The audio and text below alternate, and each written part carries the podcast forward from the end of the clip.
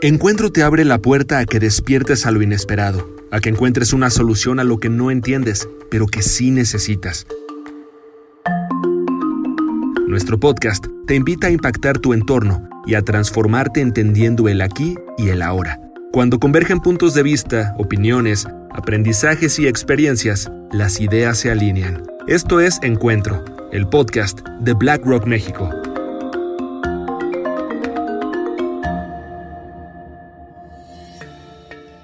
Hola a todos y bienvenidos a Encuentro. En el episodio de hoy vamos a hablar de sustentabilidad, un tema que en los últimos años ha cobrado cada vez más importancia. Quiero agradecerle a Rocío Canal, partner de sustentabilidad en Deloitte México, por acompañarnos hoy. Rocío tiene más de 10 años de experiencia en temas de sustentabilidad y como asesora a empresas en la definición, implementación y en el reporte de estrategias de sustentabilidad alineadas con los negocios. Hoy vamos a platicar a fondo con ella sobre sustentabilidad, qué significa, por qué es relevante y por qué y cómo incluirla dentro de nuestras estrategias. ¿Cómo estás, Rocío?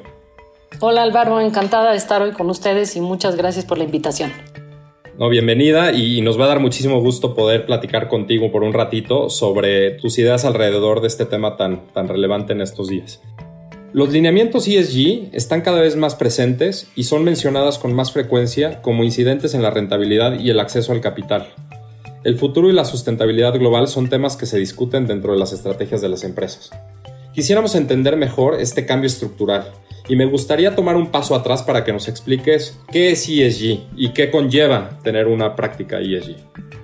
Perfecto, yo creo que es importante, sí, para, para poder conversar de ESG, entender perfectamente qué es lo que significa. El término ESG se refiere a tres siglas importantes, Environmental, Social y Governance, lo que en México llamamos como ASG, ambiental, social y de gobernanza.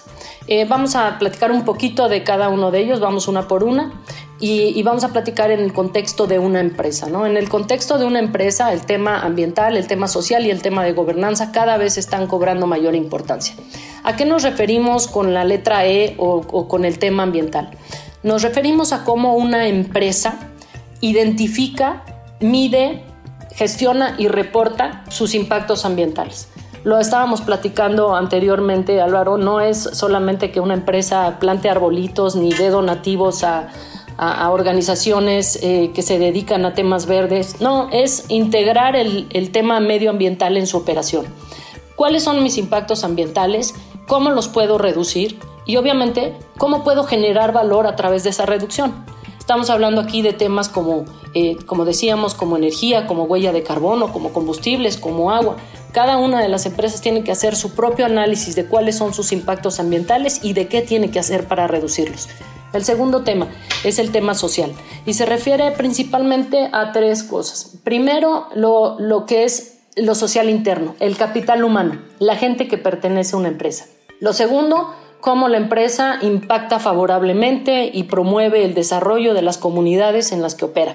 Es decir, hacia adentro, que es lo primero, cómo cuido yo a mi gente, cómo busco el desarrollo, cómo busco las oportunidades, cómo genero diversidad y equidad, eh, cómo me preocupo por la salud y seguridad de mi gente, etc. Y hacia afuera, cómo busco que mi operación impacte positivamente también en los temas sociales que son importantes.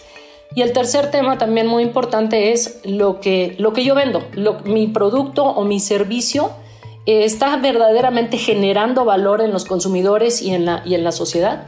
Y regresamos a los mismos temas. Estos temas sociales se deben de identificar, se deben de medir, se deben de gestionar y también se deben de reportar.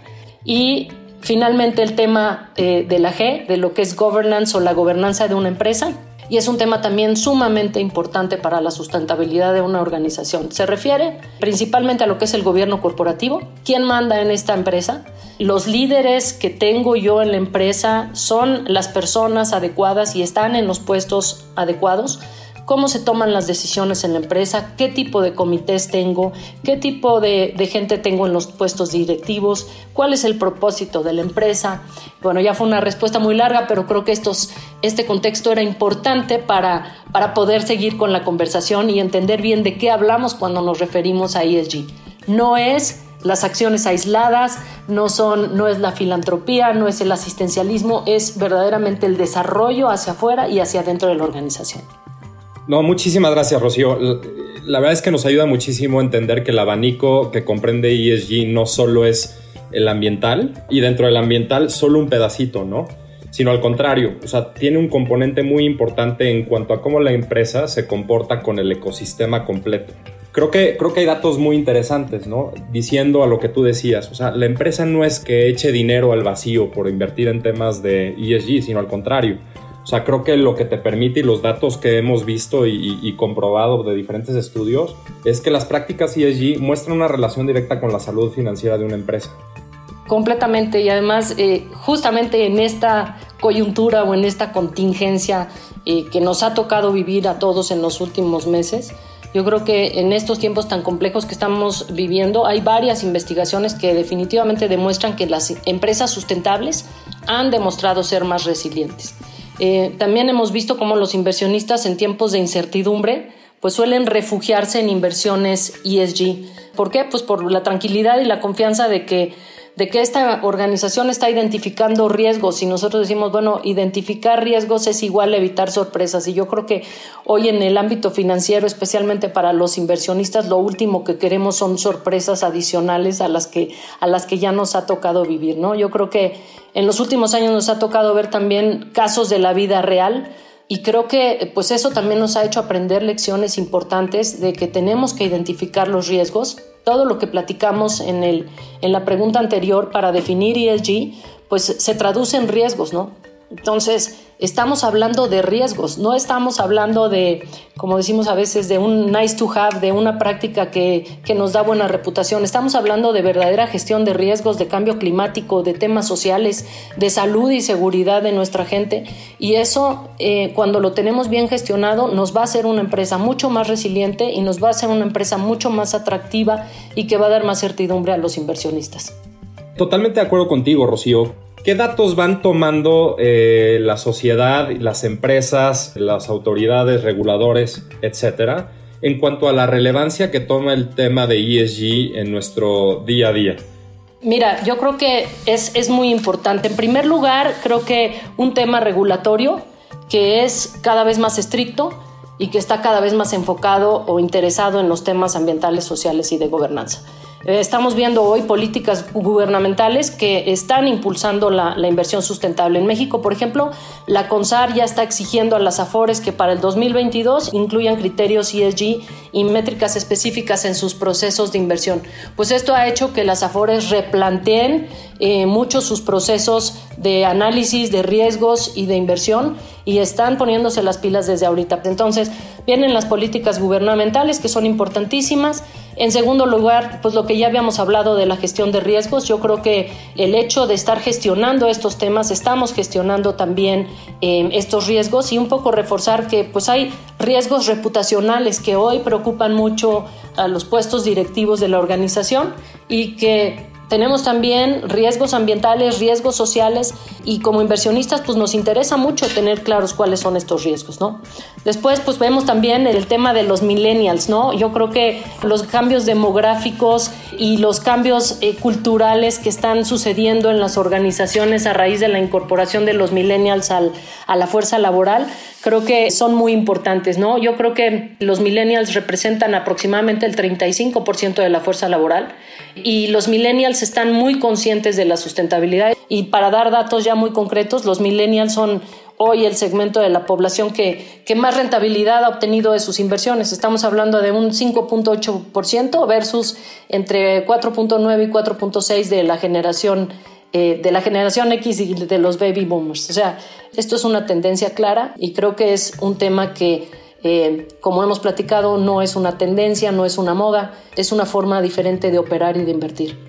Cuando platicas de esto, eh, siento que estamos hablando, por ejemplo, de la frase muy mexicana, ¿no? El tren está pasando, hay que subirse, ¿no? Si no te subes, creo que vas a perder un montón de oportunidades. Y también me recuerda mucho a varios puntos que tocaste sobre lo que estamos viendo en la actualidad, ¿no? Creo que todos queremos que los inversionistas puedan ver riesgos sustentables en sus inversiones. Un estudio reciente también revela, por ejemplo, que el 20% de las acciones con mejor calificación ESG han mejorado en el mercado de Estados Unidos por 5 puntos porcentuales a las acciones de empresas que no tienen una política ESG clara. Y esto, por ejemplo, creo que demuestra con datos duros el por qué las políticas ESG funcionan. No solo en relación al aporte que esa empresa está haciendo al ecosistema, a sus personas, a sus trabajadores, inversionistas, accionistas, sino al contrario. Creo que al final esto tiene como una, una, calle de dos vías, ¿no? La empresa aporta al mundo, o como a mí me gustaría verlo, pero el mundo también aporta a la empresa a través de confiar en ella y poner su, su dinero a trabajar junto con ella, ¿no? Yo creo que otro dato interesante, el 84% de los propietarios de activos en el mundo hoy están valorando o están ya invirtiendo en los vehículos de ESG. Eh, Morgan Stanley también a través de su Instituto para la Inversión nos dice que el 65% de los inversionistas individuales está seguro que la inversión sustentable va a crecer en los próximos años. Podemos mencionar muchos estudios, hay muchas cifras que nos prueban y, que nos validan el hecho de que la inversión sustentable es importante y es un tema eh, para quedar.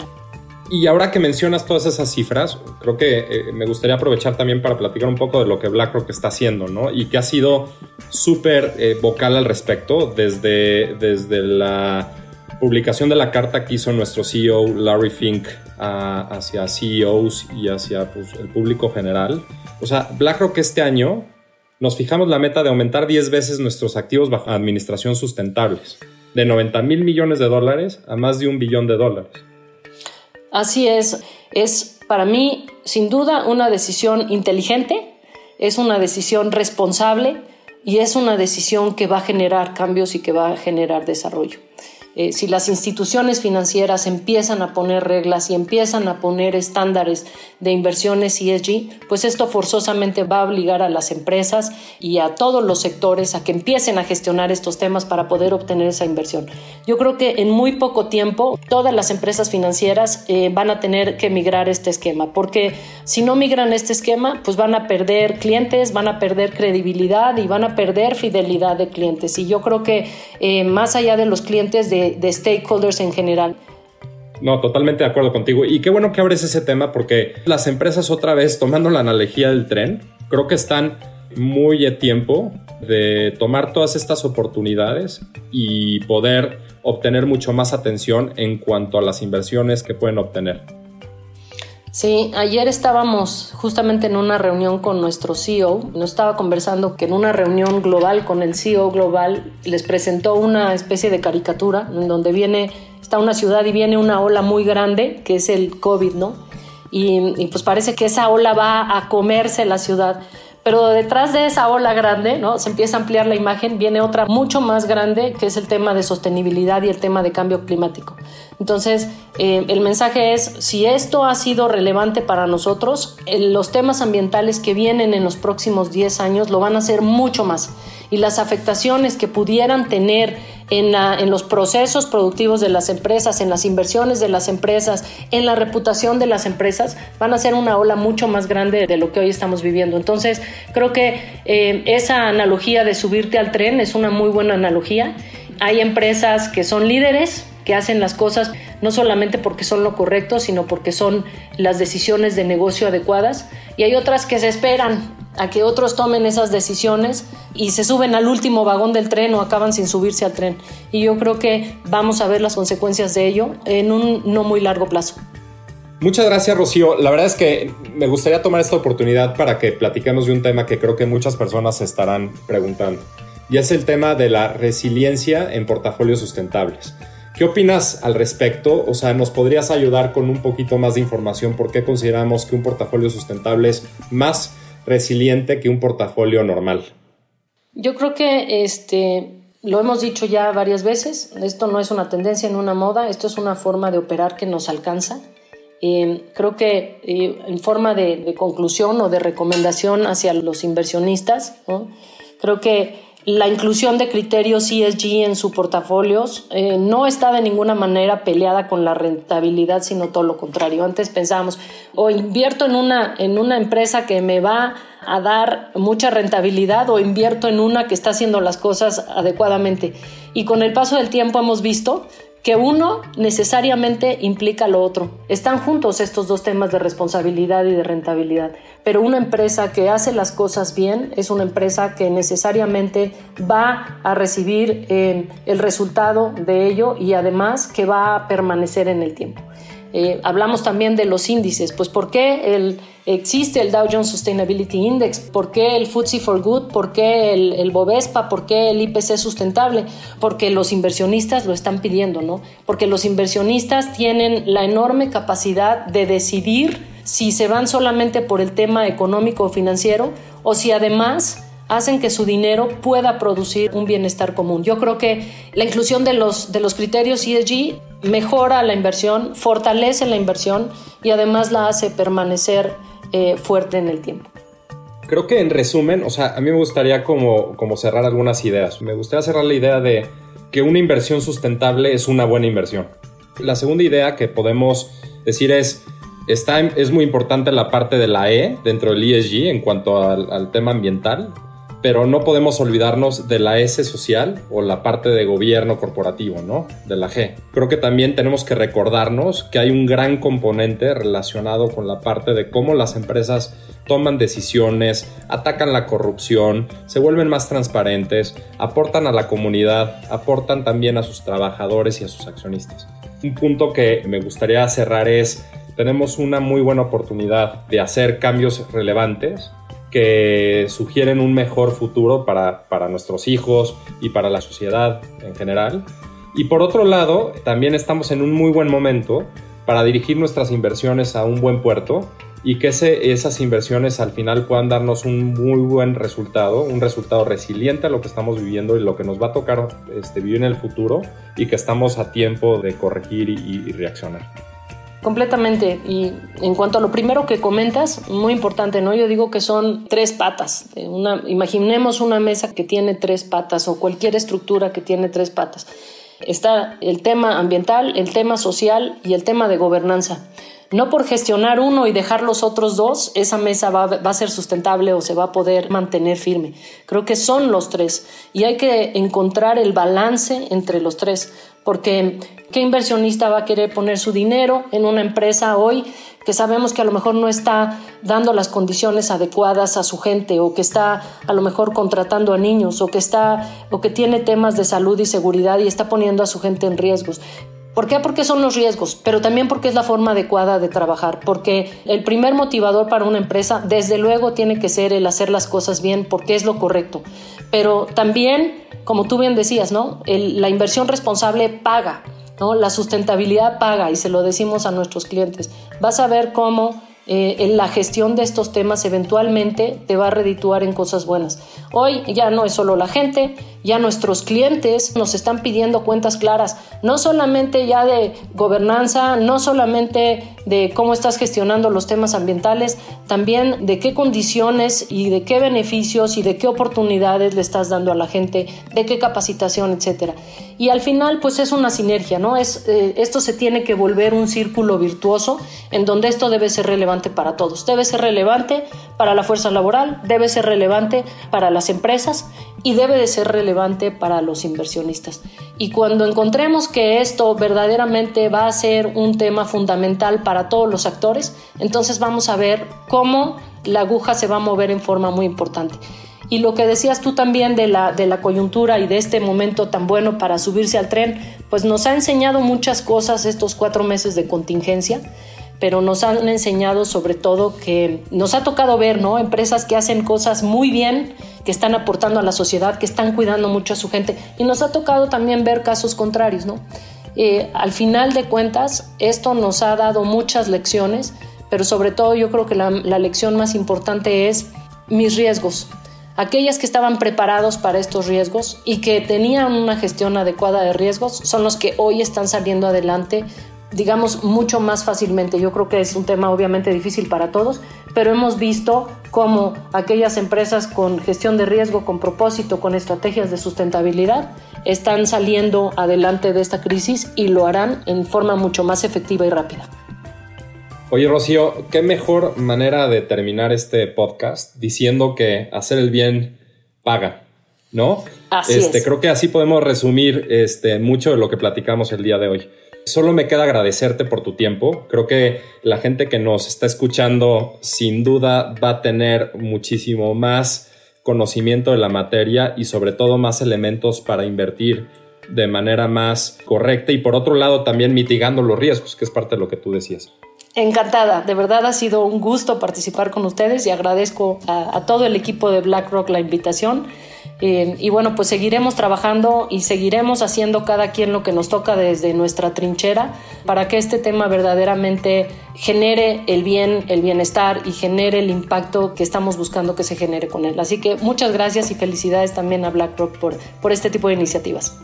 No, gracias. Y a todos los que nos están escuchando, muchas gracias por su tiempo y nos vemos en un mes. Hasta luego.